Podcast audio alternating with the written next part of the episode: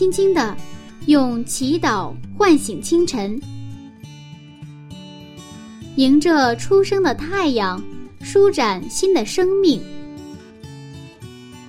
清晨的翅膀，翱翔上帝智慧的天空。每一个第一时间，我们和您一起从新出发。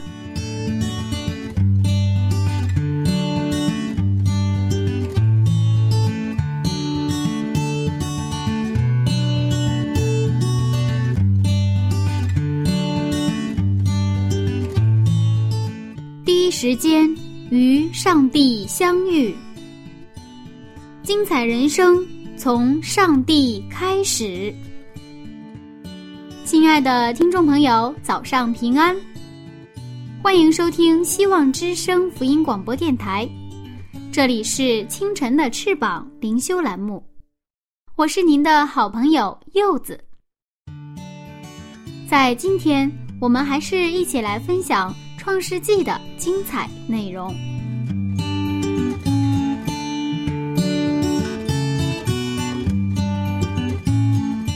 柚子所在地方的商业街上呀，经常会发现店家打出这样的标语：“跳楼价，亏本大甩卖。”每到换季的时候，总有商家做起所谓亏本的买卖。对于是真是假，我们暂且不谈。做生意总讲究个赚头，可是总有聪明人做糊涂事儿的时候。今天我们将要一起去看一看历史上最愚蠢的一桩生意。马上进入《创世纪》第五十五讲。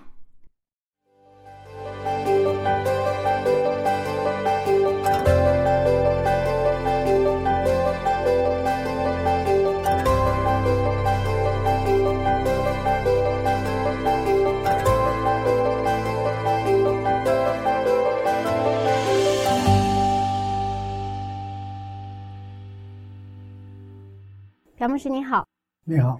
我知道牧师曾经是做生意的，那不知道您当时有没有呃做亏本的买卖的时候？嗯，这做生意肯定有亏有赔的，这个有赚的时候。嗯，当然了，这个亏损的时候，嗯，很不开心。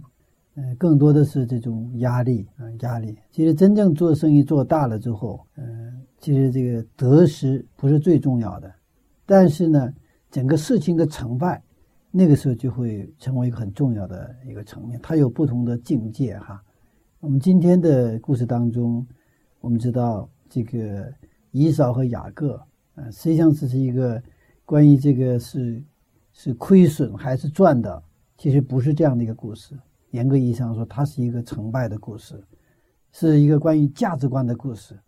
我们也从这个故事当中看到一个人的价值观如何去影响。他的人生的选择，呃，其实大家非常熟悉这个故事了，就是以扫用一万红豆粥买这个长子的名分。那么一碗红豆粥的价格，按价值来说，就是相当于一个冰棍，冰棍是吧？一根冰棍呃，冰棍当中也有那个叫什么红沙红豆沙冰棍吧？红豆红豆冰棍哈，那红豆冰棍 呃，跟这个什么一碗红豆粥没什么差别。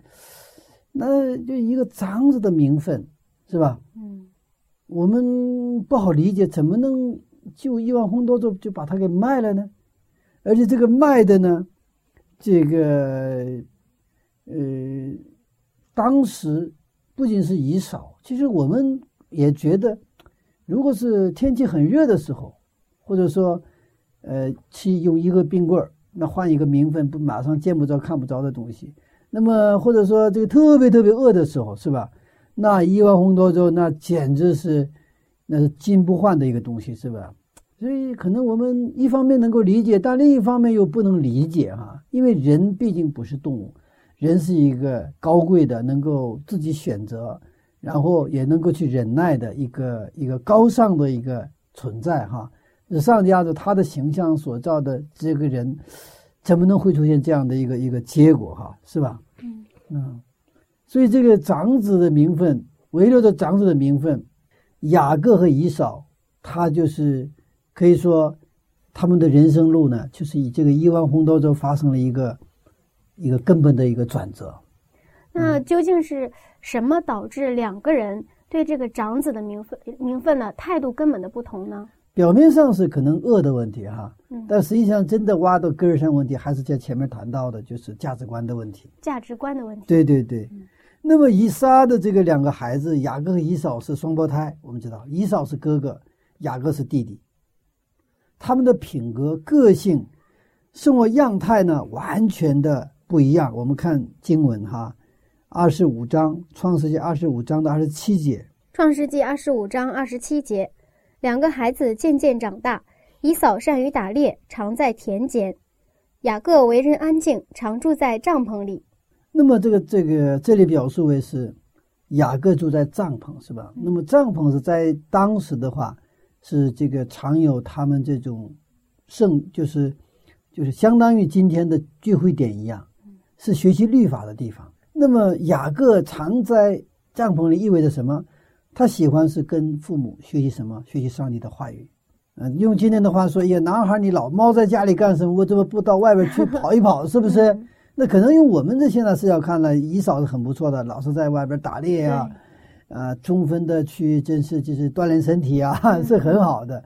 呃，但是从这个我们圣经本身的啊这种从文化的那个背景来看的话，是一个人喜欢学习律法，一个人他不喜欢学习律法，是这样的一个不同的一个生活情况。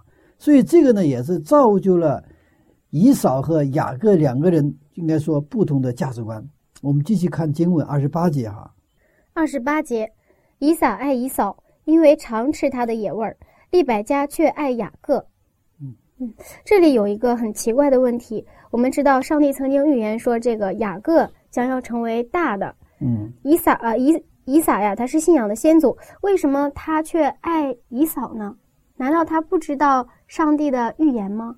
是啊，这个圣经写的特别清楚。以撒亚爱什么？爱以扫。嗯，照理说，以撒有很好的信仰，对吧？而且他一生那个以撒的一生来说，我们几乎挑不到什么毛病是的，啊、但是我们如果挑毛病的话，就这个事情，他怎么去应该爱雅各？为什么他不爱雅各，然后是以扫呢？那么圣经它本身它就给了我们一个提示，他说，因为常爱他的野味，以撒爱以扫，常爱吃他的野味，喜欢吃什么？喜欢他打猎回来的这些的味道，这是以撒的一个软肋。以撒的软肋，啊、可能再往外扩散这个含义的话，他更喜欢以扫的那种杀上英姿、那种啊、尚武的这种精神，就是雅这个以以撒呀更喜欢以扫的这种精神。他可能呃，在他看来，可能因为他本身是很温顺的、很顺服的一个一个一个人哈，这个以撒是，所以我我不知道哈，这个可能是有一点推测了哈。嗯但是这根本的原因是他有他的软肋，而他的软肋呢，就导致他有一个喜好，就是对以扫的喜欢，对这个雅各的这个呢，相对来说哈，就是有个偏爱。那么可能还有一个，如果再看的话，有这么一点，就是真正的那个小的时候，他俩的这种表现形式来说，雅各是他是经常动脑子的，哦，他是他是他是特别爱动脑子，这个有心眼儿，所以说可能我们角度来说，就是可能更喜欢那种比较直爽的、比较这个坦率的哈，不太喜欢老是动这个心眼儿的，是吧？可能这个层面也是起了作用。总的来说，结果是以杀爱以扫，啊，以杀爱以扫。所以说，我们每个人呢都有软肋，再优秀的人，你在教会里你是什么职分，其实也有软肋。那我作为牧师有没有软肋？我也有软肋，可能是每个人软肋不一样啊。我有我的软肋，所以我也常常为我的软肋去祷告。那个使徒保罗也有软肋，是吧？他身上有刺啊，嗯，他就为这个流泪的祷告，那上帝能不能把我这个刺拿走？但是上帝不拿走，为什么让他谦卑下来？啊，其实都有哈。那么利百加在某某个层面上，他比以扫更一个单纯的信仰。利百加比这个，因为他是姊妹们比较单纯嘛。然后利百加爱雅各，雅各就在藏在帐篷里呢，跟母亲学习律法。我们继续看经文哈，二十九节和三十节。二十九节到三十节，有一天雅各熬汤，以嫂从田野回来累昏了。以嫂对雅各说：“我累昏了，求你把这红汤给我喝。”因此，以嫂又叫以东。嗯，这个雅各的后代是以色列人，以东的后代是这个以东人。以东的意思是红色的意思，那个红豆粥是红色嘛，所以他这个以后。用一万红豆粥的这么一个典故呢，他就以后他的后代成为以东人。但是你要知道，以东人在新约当中也有这个很著名的他的后代。新约当中，新约当中就是希律王。哦，西律王这个家族就是以东人。哦，是以东的后代。以东人啊，所以你看啊，很有意思在什么地方？他们是双胞胎，然后这个。以扫的后代呢，这个以东人呢，就是老是困扰这个以色列人，对吧？嗯，一直到新约的时候，其实那个西律王，那个家族，他们就是以东人，他们成了一个最后把耶稣基督钉十字架的元凶之一，元凶之一哈。那么雅各是一个非常灵巧，虽然很安静，但是他非常有心计，他不经意之间做出的这种行动呢，恰恰反映出他的。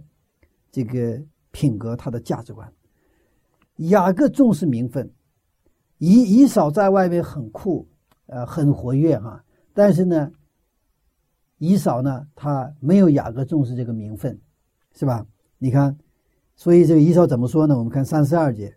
三十二节，以嫂说：“我将要死，这长子的名分与我有什么益处呢？”以嫂很威武，很尚武啊，但是这个话是有一点夸张了。我都饿的要死了，所以我们有时候也说这个话啊，但是可能我们有点夸张，有点强调哈。我非常非常饿，我要快饿死了。那张的名分有什么益处呢？他虽然不经意之间说出的话，但是这是以嫂的价值判断，以嫂的价值判断。比如说，我们有的时候在安息日的时候，那比如我是做生意的人，对吧？那今天正好有一有一种生意要去做，那这个生意呢，也许给我带来。二百块钱，也许给我带来一千块钱的利益，对吧？那我到底去去做这本生意呢，还是去要去教会敬拜呢？我去教做聚会教会敬拜的话，我可能还要去奉献，对吧？这边是不用奉献，也不用去教会，我就是有赚头，是吧？那这个事我们都要去，其实都要去做价值判断的。不说是安息日，每天我们都做价值判断。我们行动的话，我们在价值判断上，我们觉得值的时候。我们就会去行动，我们觉得不值，他人们就不会去动的。我在跟我孩子的这种沟通当中，我也常常感觉到，这孩子也是不断的在做价值判断，是吧？呃，这个你一哄他，小的时候可以，他越长大了，让他他会做价值判断。所以说，在他们的心中建立一个什么样的价值体系，特别是它是关系到他们的未来的人生。所以说我越来越感觉到哈，真的从小开始，我们的子女真的有一个很好的一个价值教育，实际上就是信仰教育，让他有这种圣经的上帝的价值体系成为他的价值体系的时候，上帝就会按照他的那个价值体系来什么，让他的人生能够不断的选择正确的一个方向，啊，不断做正确的方向。你看，我们继续看啊，雅各怎么说？当。以扫说：“我将要是把这个，呃，这个长子的名分，都根本没有什么益处哈。这样的时候，雅各来说，他的机会来了。呵 呵看看三十三节，三十三节到三十四节，雅各说：‘你今日对我起誓吧。’以扫就对他起了誓，把长子的名分卖给雅各。于是雅各将饼和红豆汤给了姨嫂，姨嫂吃了喝了，便起来走了。”这就是姨嫂轻看了他长子的名分。你看，这里啊，我每次在读经读到这个三十四节的时候，他说姨嫂吃了喝了，便走了，便起来走了。我的心里很很不是滋味，吃了喝了便起来走了。他真的，我觉得胆儿很大，他临危不惧，他名分卖了也无所谓。所以今天的故事就是一个价值观的故事。他觉得轻看长子名分的时候。他可以装得非常的不在乎，吃了什么喝了，然后是起来就走了。如果他重看的话，虽然一时啊饿的不得了哈，然后呢，就是就是一碗红豆粥就换了这个这个名名分这么吃，他还是比较重看的话，还是他又后悔了，是吧？马上就后悔了，不是起来拍拍屁股就走了，不是这个样子。他确实呢轻看这个长子的名分，他甚至可能觉得今天呢用长子的名分呢换了这个红豆粥，还是我赚了一笔什么一笔不不是不小的一个生意啊，我今天就赚了。所以我们看到这个两种价值观。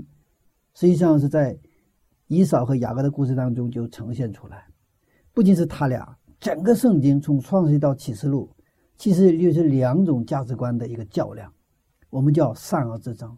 善恶之争归根结底就是两种价值观的一个较量。我们现在再具体看一下他们两种价值观的不同的表现。我们看第一点，雅各重视名分，重视呢属灵的祝福；以扫呢？重视实际的利益，哈，我们看再看一次三十二节。三十二节，以扫说：“我将要死，这长子的名分与我有什么益处呢？”在这里面，我想大家会感到非常好奇呀，因为在前面我们讲过，圣经里面长子的名分是非常重要的。对呀，有三种祝福。对，嗯，难道以嫂他不知道这个重要性吗？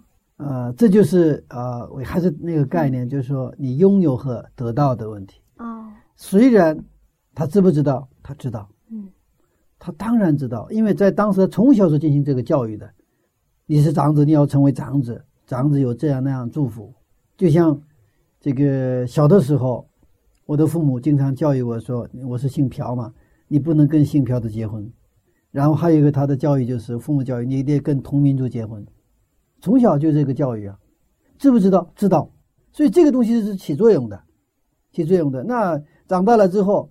那比如说，我见到这个我这个小伙子的时候，我见到姓朴的这些女青年的话，那我肯定不能有任何非分之想，因为这个已经父母从小就把你就是洗脑了，知道吧？因为姓朴的都是一家人，就是等于是我们就是不能不能近亲吧？那也是就是说我们就同宗的不能不能婚姻的。那么以色列百姓来说，你是长子，你从小就是给他。给他一个，你是长子的，你长子有三重祝福。完了，这个长子的话，不仅是三重祝福，还有这样这样的义务，是吧？权利和义务，从小就给他进行教育，所以他当然知道。但是问题在什么地方？雅各是真正的接受了这个教育，以扫呢，他理论上知道，但是他心里其实并并没有真正的接纳。为什么？因为这个祝福呢是伴随着义务和权利的，有义务的。所以这一点上，那么说我要得到这个，我还要付出一些东西，啊，有的人说，那你给你哈佛大学的这个博士学位，好啊，但是这需要有义务的，你要学习啊，然后我根本不想学习，然后你得到，这是不可能。那么一个人是愿意付出代价，如果真的好东西，我愿意付出代价。我们曾经也讲过这个关于九头牛的故事，是吧？九头牛。那个这个村里的这些姑娘，她都是当时当地的这个文化是这个按头按这个牛的头数来评价它的价值，是吧？这是一头牛，这是两头牛，那是五头牛，这是九头牛，对吧？这个价值判断实际上会影响他的人生的选择。所以其中有一个姑娘，没有人说她一头牛都不值哈。有一天有一个小伙子愿意娶她，然后给她多少九头牛的价值，是吧？哇，这个女孩子呢？刚开始难以置信，那后来她相信了对他的这个价值的一个一个评价。等到这个姑娘就是就是这个嫁人之后，过了年再回来的时候，人们看到那原来村里的丑小鸭变成什么天鹅了，完全被被变了样子。所以一个是接受，一个是不接受。上帝把他的恩典，把他的这个好消息，把他的这种慈爱。放到我们的前边，他就无偿的给我们这个长子名分，他也是愿意给我们。但是呢，有没有需要价值？我需不需要接接受？我们需要接受，需要接受。但是雅各接受了，以扫他没有接受。我们这个在刚才说的这个属灵的这个财富，就是这个长子的祝福呢，他有这个特权，但是刚才说的他有个责任啊。那个承受长子福分的，那必须呢终身侍奉上帝，也就是说你不能离开上帝，因为离开上帝，也就是我们离开他的约的话，就跟上帝没有关系了。只有在跟上帝的关系里面的时候，这个是有效的。就是任何合同，它是有这个一个有效期，呃，这个有效的这个一个一个范围，有效的对象哈。所以这个这个长子的名分，他必须像亚伯拉罕一样顺从上帝的命令，在婚姻家族的关系和社交生活当中呢，他都必须求问上帝的旨意。所以长子有很多的祝福，但是祝福伴随着责任。这个复婚意味着你要有更多的牺牲和付出，因为耶稣基督给我们做了榜样。但是以扫不喜欢这种崇拜的生活，他觉得这是一种约束。为什么每周都得去教会啊？是不是？为什么去教会还得奉献呢？为什么还得去这孤儿院去服侍啊？他觉得这都是约束。上帝的律法就是他与亚伯拉罕立约的这个条件，在以扫看来是一种束缚他的一个重恶负担。他纵情任性，最喜爱无拘无束的那种自由。可能我们今天对很多的人来说也喜欢这个无拘无束的那种自由，是不是？嗯啊，那个电影也是都在啊，就是宣扬这样一个精神，是不是？在以扫看来，只有权势、财富、盛宴、狂淫才是幸福。他因自己那种放浪游荡的生活而得意。正如圣经所讲，我们看希伯来书十二章十六到十七节，他提到以扫。希伯来书啊，特别提到以扫。我们看希伯来书十二章十六到十七节，恐怕有淫乱的，有贪恋世俗如以扫的。他因一点食物，把自己长子的名分卖了。后来想要承受父所祝的福，竟被弃绝。虽然哭嚎，虽然嚎哭切求，却得不着门路，使他父亲的心意回转。这是你们知道的。你看以扫，他有两个特点，这边谈到，就是等于在希伯来书的时候评价以扫的时候，他说两个特，一个是贪恋，一个是淫乱。贪恋是就过度了，对吧？过度是不是？他不在自己的位置上。淫乱是什么？其实，其实这个话的另外一个就是换过来意思，就是你不受什么任何约束，是吧？你立约了，对你来说没有用处，是不是？我没有游戏规则啊，我不要游戏规则，这就是淫乱的生活。他不重视这种属灵的祝福，他觉得上帝给他的祝福远远低于他要所承担的责任，这个就不平衡。他觉得这是价值判断了，上帝给我的祝福比起我要承担的这个责任来说，这责任太重，所以我当然不愿意去承担这个责任。其实我们现在在教会里边也有一种啊，就是在我们世界范围里边哈，也有一种倾向，在基督教里边，就是叫廉价的福音。信耶稣了，你可以随便吃喝了，你只要信耶稣了，就都解决问题了，是吧？这个话对了一半，不对了一半，结果是没对哈，对吗？其实真正信耶稣以后，我们不可能随便的生活。我们真的信耶稣、爱耶稣的时候，我们会按照耶稣的意思生活。就是做个比方的话，你真的爱一个女孩子，你可以随便生活吗？你就爱一个女孩子，然后你随便跟其他的女孩子去交，不可能的，这是。但是我们恰恰呢，在基督教里边呢，就有个廉价的福音，他拒绝十字架，他拒绝那种牺牲，拒绝那种流泪啊，不愿意付出代价。我只要，但是不愿意受约束。所以他们的祷告也是一样的。我祷告上帝啊，求你给我这个那个 A B C D E F G，但是呢。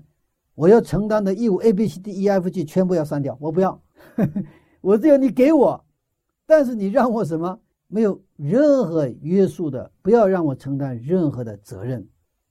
那提到这个约束啊，我们发现有很多的教会里头，呃，它会有很多的规定，嗯各种规定，很多类别。嗯那我们想问，这个规定是否是好事？啊，就你说是交规是吗？嗯呃，教规需不需要？需要。但是呢，任何一个教会呢，呃，我们关键是对跟上帝的认识层面上，嗯、不一样的时候，这教规对我们来说完全不一样。如果我们真的是确信上帝是这个教会的头，他的元首的话，我们会按照他的意思来使用这个教规。但是我们其实很多的时候，我们的教规是，特别教规很多很多很细的时候，我们就会可能有一种危险进入到另一个倾向，什么倾向？我们就我按我们的意思来解释教规，按我们的意思来使用教规，结果带来的结果是我们教会的不冷不热。啊，教会不冷不热。其实最理想的状态是教会最好是不要有教规啊，不要有教规，真的。嗯，呃，一个家庭有没有家规？有的。一个家的家规不复杂。如果一个家的家规很复杂的话，这个家不是家。如果是我们一个家的那个墙上写着那个我们家的家规一二三四五六七八九十啊，不是九十的问题，可能几十条。孩子每犯错一个事儿的时候，我就加了一个教教规，是吧？啊，今天我给孩子钱了，然后呢，这个钱是本来交学费的，结果这孩子用这个钱，这个交完学费还剩了钱，用那个钱剩的钱去买什么他想吃的什么，呃，这个这个羊肉串回来了。那爸爸觉得这个不应该啊，你要花这个钱，应该经得征得爸爸的同意嘛。那钱我们要再加一个家规，以后。如果使用爸爸的钱剩的零头，如果再去买什么吃的时候，你一定得事先请示父亲。我们又加这么一个家规，然后这样一年加几个，每个月加一个的话，等到咱长大成年的时候，我们家的家规就老多了。我想，如果是这一个家庭有这么多家规的话，这个家肯定没有家的味道、家的氛围，太痛苦了。是这样吗？是的，家有家规，我们有些底线，不能说假话，是吧？不能去偷东西，我们有基本的一个游戏规则，要孝敬父母，对不对啊？要勤奋，可能我们有一个最基本的一些家规，这个需要。但是家规多了，我觉得教会应该是同样的道理。当然，可能因为教会涉及的更多的一些管理啊，这个层面上需要一些规矩，需要制度，这是肯定是毋庸置疑的。但是关键是这个精神，这个精神啊，越简单越好，因为教会是耶稣的教会。应该用爱来去做啊，这样的时候，我们这些制度不是在妨碍我们的自由，它会保护我们的自由，而且是让我们更加的自由。只有这样精神的教规，才是真正祝福的教规。阿门啊，这个 有点复杂一点啊，其实其实简单的啊。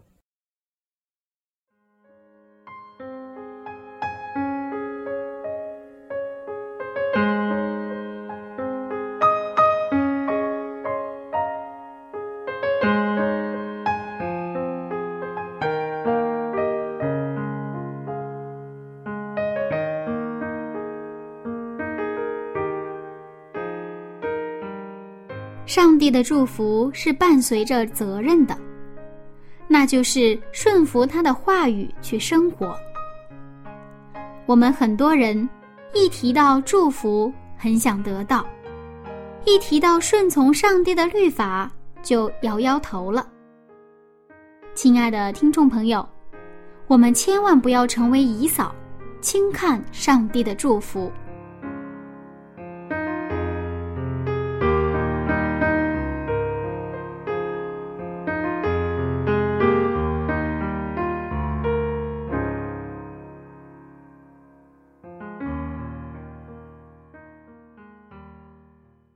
好了，下面柚子给您推荐一首非常好听的歌曲，名字叫做《我要顺服》，让我们一起闭上眼睛，静静的聆听。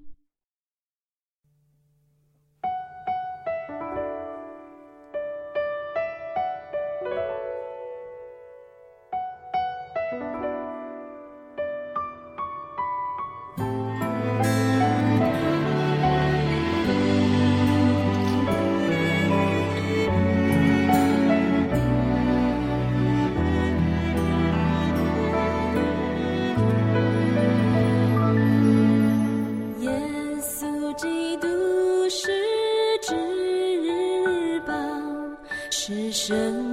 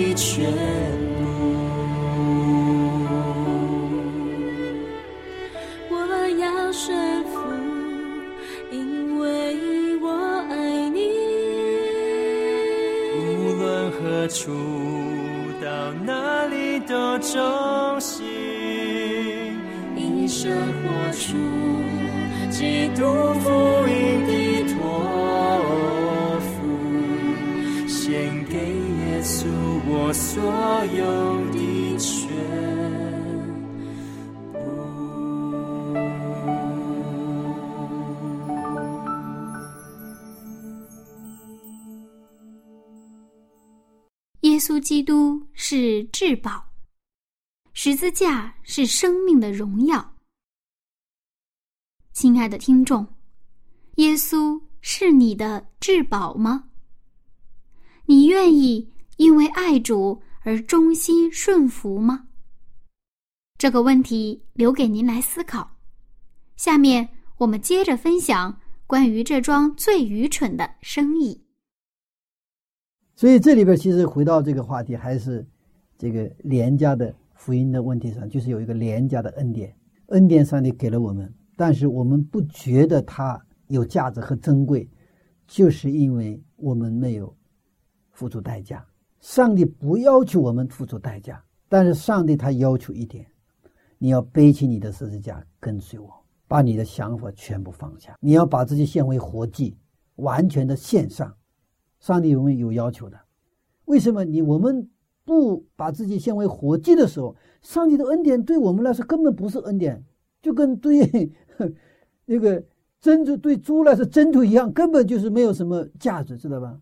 上帝愿意让我们这个背起十字架跟随他，我们得先死。我们不是做的更好，而是说我们要重生。当我们重生的时候，才能看到耶稣基督是多么。宝贵的一位，他值得我拿出我的一生来跟随他，拿我一生的时间来去服侍他，拿我全部的家产来什么？我要耶稣。这个时候，我想我们的人生的整个的境界，我们的整个的这种格局就完全不一样。但是恰恰是因为我们，我们是不缺不献身，我们只是像啊这个游客一样。在家和教会之间来回游荡，这是这种生活当中，我们就不好去真的领略我们的上帝他想给我们的那美好的景致，看不到，看不到。这个时候，这个福音，我们读了圣经也好，听了道也好，上帝给我们的福音是廉价的福音，就是不太值钱的福音啊，不太值钱的福音啊。所以恩典是需要价值的。不然，虽然是这个谁付耶稣基督在十字架上为我们付出代价了，所以是来到我们这里是恩典，他上帝不要什么我们去花钱去买哈，但是上帝只要一点，让我进入到让我们进入到他的关系当中，就是跟他的立约的关系当中。我们要成为他的子女，我们要接受他为我们的救主。这个时候，这个恩典是真正成为一个呃，就是无价之宝，无价之宝，无价之宝。那么以扫呢，他重视眼前的利益，不重视属灵的名分；雅各却十分重视长子的名分，他总是寻找机会获得这个长子的名分。所以，当机会来到的时候，他立即什么抓住了这个机会。所以，其实我们的人生啊，到处都充满机会。就是缺乏什么？你发现这个机会的眼睛，但是为什么我们发现不了呢？就是我们的眼睛什么蒙住了，是吧？蒙住了。我经常啊，就是在教会当中，我跟这些啊教友们交流，特别是青年教友交流的时候，就是我经常说一些我自己最感到着急的事情。什么事情呢？我觉得你是一个值，比如说一百的一个青年，但是你自己觉得自己可能是。十或二十的青年，我想上帝如果看你的话，我想不止一百，也许一千一万。按照圣经的原理的话，那可不止一千一万。上帝他愿意把全宇宙拿来就换你一个人。那我按照这个一般的这个，就是不是上帝的视角就按我的这个作为长辈走过来的人看你的价值是一百一千，你自己看到可能还不如十。我们特别需要别人的认可，别人的这种啊这种肯定，我们特别需要，特别需要。特别是现在的青年人更需要，但是，真的别人真正认可你的时候，你自己就有没有信心去接受？我们非常非常瞧不起自己。其实，这个在信仰，作为一个基督徒来说，这个绝对不是谦卑。为什么？这个等于你不认可自己，意味着什么？你不认可耶稣基督对你的认可。那抛出耶稣基督，我作为一个牧长，跟我牧长跟教会的这个关系，或者长辈跟青年人的关系来说。我认可你，你不接受我的认可，等于是你不认可我对你的认可，也就是不认可我 是吧？是这个意思吧？但是这就也是一个一个价值判断，价值判断。所以，当我们真正去迎接耶稣的时候，我们才能真的进入到耶稣基督的一个一个一个一个价值价值的一种判断的世界里边。所以，雅各和以扫虽然是哥俩，好像都差不多，而且在表面看来，长子的名分和亿万红多州就是是有差别啊。但是在我们看不到的差别有到底有多大？但是这个差别就太大了，它是完全两个世界，天上地下。我们继续看第二个啊，这个他们两种价值观：雅各是安静有思考力，以扫呢是浮躁，凭着血气行动。我们知道雅各是非常安静的哈，我们已经读过这个二十七、二十五章的二十七节的后半段，我们再读一次：雅各为人安静。常住在帐篷里，雅各是安静的，但以扫呢，他不安静。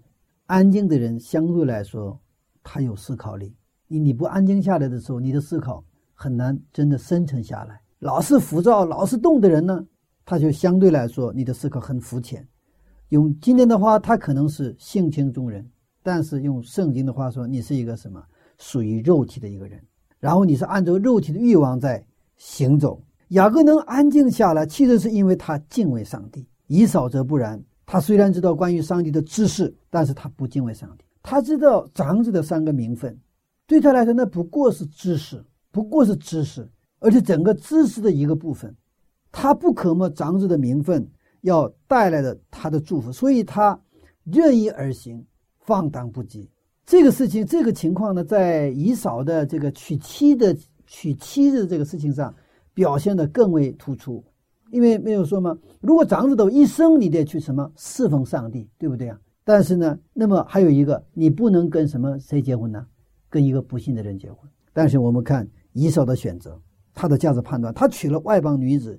创世纪二十六章三十四节、三十五节。创世纪二十六章三十四到三十五节，以扫四十岁的时候娶了赫人比利的女儿尤迪，与赫人以伦的女儿巴施抹为妻。他们常使以撒和利百加心里愁烦。他娶了四十岁的时候娶了谁呀？赫人比利比利的女女儿尤地，还有赫人嗯伊伦的女儿巴斯麦。大家知道赫人的这个，想起来赫人的时候就是那个麦比拉洞，那就是赫人他们的那个地方，嗯就是迦南本地人土著了。从小教育你不能跟外邦女子结婚，说的清清楚楚，对不对啊？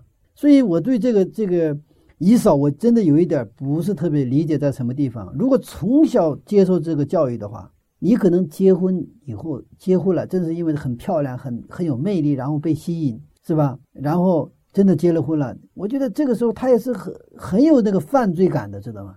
罪恶感的，嗯。但是他好像非常的没有什么任何拘束的、坦荡的，就是然后说结了婚，是吧？那这结果呢，使这个他的爸爸妈妈以撒和利百加非常的愁烦。那么这种愁烦呢，可能在言语上表现出来，是不是？两个儿媳妇让公公婆婆非常的愁烦，因为这个文化的差异、信仰的差异，如果在一家生活，很很不方便的。那个时候他们也不是单过啊，现在我们做新起点不做新起点，那一起生活也是真的很不方便。你比如说，我们是不吃肉，那那个人要吃肉，那都还好，吃牛肉、羊肉还可以。如果是他要吃猪肉，公公婆婆要吃猪肉，儿媳妇是基督咱们的教友，对吧？哇，这个是需要殉道的精神，要不然你就摸那个猪肉，我觉得这个这个是很痛苦的事情。别说是那些做饭的，我现在去那个市场卖卖肉的地方，我就远远的躲着走，我就不愿意闻那个味道，知道吧？就那种那种腥味吧，嗯啊，我就不愿意闻到，我就远远的躲着走。是的，但是你要去摸这个东西，还要去做啊。但是你看这样的这个这个，你看这小小的生活的差别，就会给家庭带来很多的愁烦呐、是吧？后来以扫他知道爸爸妈妈不喜欢这个外邦的儿媳妇，又娶了一个媳妇。我们看创世纪二十八章的八节九节哈，创世纪二十八章八到九节，以嫂就晓得他父亲以撒看不中迦南的女子，便往以实玛利那里去，在他二妻之外又娶了马哈拉为妻。她是亚伯拉罕儿子以实玛利的女儿尼拜约的妹子。虽然他后来做了一些努力哈，但是呢，我们也确实看到不同的价值观表现出来的不同的选择和不同的品格，是不是？我们是否也像以扫一样凭着感觉走呢？那找对象也是凭着感觉走的。用今天的话说，有感觉。他他跟他们的这个本主人，就是这个信耶稣的人，他没有感觉；但个不信的人，他有感觉，有 feeling，跟着感觉走太危险。小事儿也许可以，你大事儿关系到你的人生的真正幸福和命运的事情上，我们真的不能走感觉，靠感觉走，因为感觉常常欺骗我们。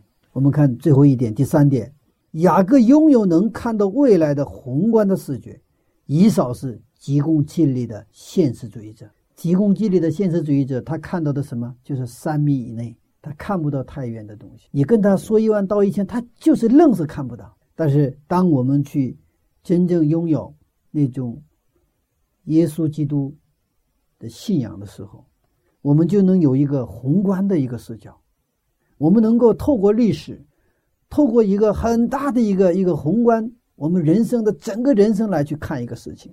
这个时候，我们的人生啊就不会去走偏哈。你看，如果这单从这次交易来看呢，雅亏雅各吃亏了，为什么？因为他亏了一碗红豆粥，他得到的不是人民币，也不是得到现钞，对不对啊？他把长子的名分嘛，是不是？长子名分看不见摸不着的，但是红豆粥是实实在在的，热气腾腾的，香喷喷的。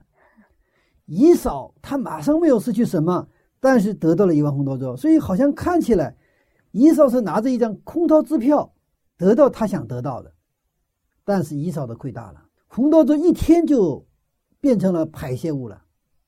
作为长子的队列里面再也没有他了，雅各雅各呢却成了耶稣基督的祖先，成了历史上的一个伟大的人物。我们瞬间的判断，啊嚓，就这个瞬间，但是这个就基于我们的价值观。一八六七年十月二十八号，俄罗斯把阿拉斯加卖给了美国。阿拉斯加的这个面积跟东北中国的东北差不多。当时俄罗斯因为战争啊，财政上非常困难，美国呢就提议把阿拉斯加卖给他，我要把给你现钞，这个阿拉斯加是在一七四一年发现的，后来世界城市承认阿拉斯加是俄罗斯的。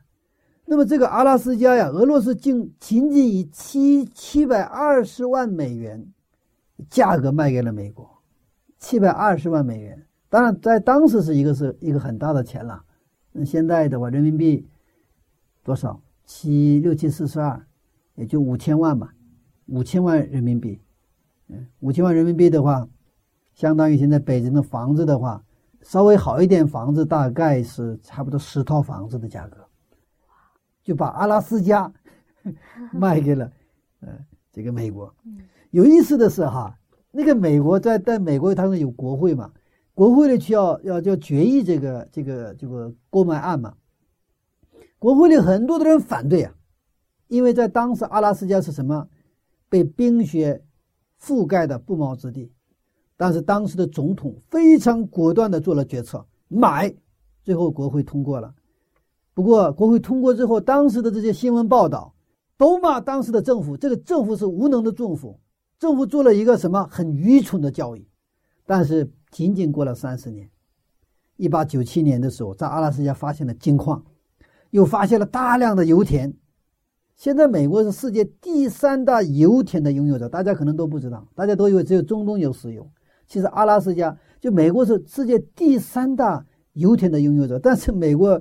不开采，他们很聪明，他们现在一直在国外购买这个石油，然后呢，他挖很大的洞来去储存这些石油，在当时俄罗斯明白过来的时候，已经晚了，哭都来不及啊！所以这个历史上啊，史学家们称这这个这个一桩交易称为世界历史上最愚蠢的一次一次交易，差别就是价值观的问题，你怎么去看？冰雪覆盖的这个不毛之地阿拉斯加，俄罗斯就有点像以扫当时，他们正缺钱，是吧？他就跟那个以扫饿的一样嘛，是吧？我现在什么这个土地啊，不土地啊，领土啊，我对我来说是钱，是吧？以扫来说是红高粥，价值判断。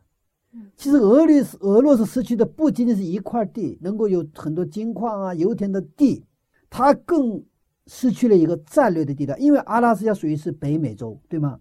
俄罗斯它是横跨欧洲和亚洲，原来阿拉斯加的话，它是横跨欧洲、亚洲和美洲啊，不得了了。那就在美洲，它也有战略要地了，但失去了不仅是一个那些财富，它也失去了一个战略要地。所以当时他们不过以为他们做了一个很聪明的一个选择。我们只是一块儿我们本来这个土地很大嘛，是吧？俄罗斯土地很大很大，完了我就那么一块儿那个冰雪覆盖的地方。是吧？我们发现了，但是在那地方也没有什么投资，也没有，我们就哎呀，扔就扔了，是不是？他们觉得他们做了一个聪明的选择，但是呢，这是一个巨大的失误，巨大的失误。那今天我们看到这个姨嫂她做出错误判断，真的就是因为她价值观的问题。价值观的问题。那我们到底以什么样的标准来保证我们有一个正确的价值观呢？其实上帝给我们一个很好的价值判断的标准，就是圣经。圣经是福气，是祝福。通过圣经，我们做一些人生重大决策，比如职业、婚姻这些重大问题，都是我们以圣经为标准来做决策。这叫基督徒。特别是婚姻，是我们人生最重要的一场交易。这是一场关系到你的人生未来幸福和命运的一场交易，不仅仅是关关系到你自己，还关系你的后代。但是我们常常把它自己廉价廉价处理。你要做廉价处理还是高价抛售？人生的各种交易都伴随着价值判断。我们每天我们都在做这种判断。我现在做基督徒，这是我人生当中最成功的一次交易。我愿意把自己献给上帝，上帝把自己愿意交给我，这是彼此这最值钱的。我们人生当中，我的人生当中是最成功的、最好的一次交易啊！所以我是特别感谢上帝，让我能够抓住了这样的一个机会，能够去真正获得上帝子女的名分。所以，我们最安全的、最成功的交易，它的秘诀就在于按照上帝的价值观来决定。上帝的价值观在哪里？在圣经里。你的重要的决定，如果不是按照圣经，那你在教会里，你的名分是基督徒，但你仍然在做着。非基督徒的决定，基督徒做非基督徒的决定，结果是不是上帝的祝福？愿我们能够信心来选择圣经这个标准，上帝的标准，让上帝来决定我们的价值。阿门。看来上帝把圣经赐给我们，真的是一个最大的保障。是的，是的。好，谢谢牧师的分享。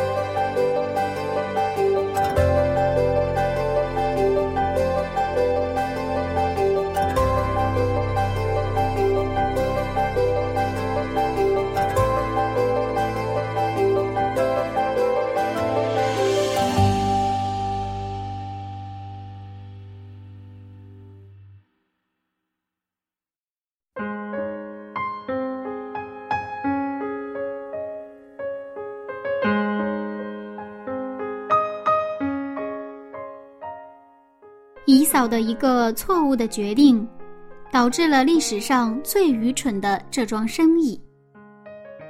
我们的每一个选择都在影响着未来。听了刚刚的分享，柚子很紧张，非常害怕，由于自己的眼光短浅，而与上帝的恩典擦肩而过。看来我们真的要好好学习圣经才行呢。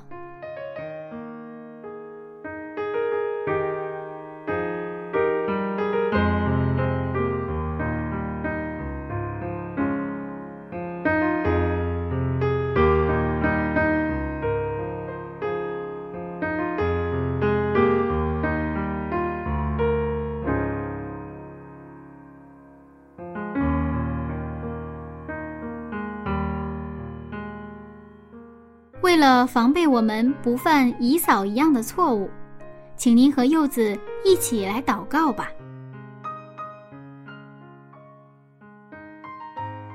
亲爱的天父上帝，求您借着圣经赐给我们智慧，让我们在做每一个选择和决定的时候，能够考虑是否是您喜欢的。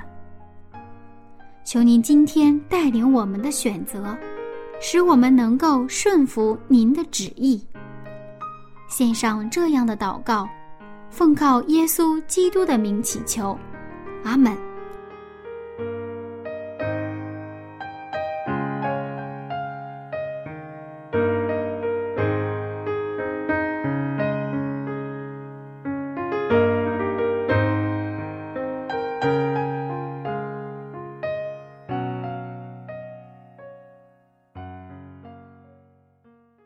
好了，亲爱的听众朋友，到这里柚子的节目又要结束了。那今天您收获了哪些呢？希望在您有空的时候啊，能够好好默想早晨的内容。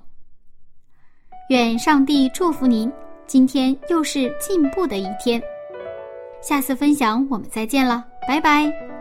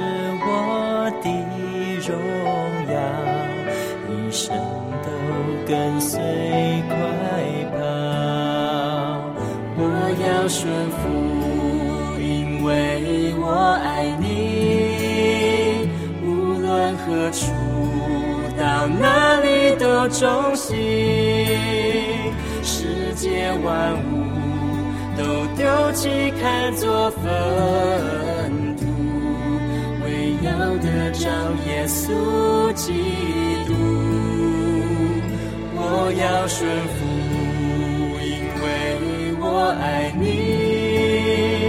无论何处，到哪里都忠心，一生活出基督福音的托付，献给耶稣我所有的权。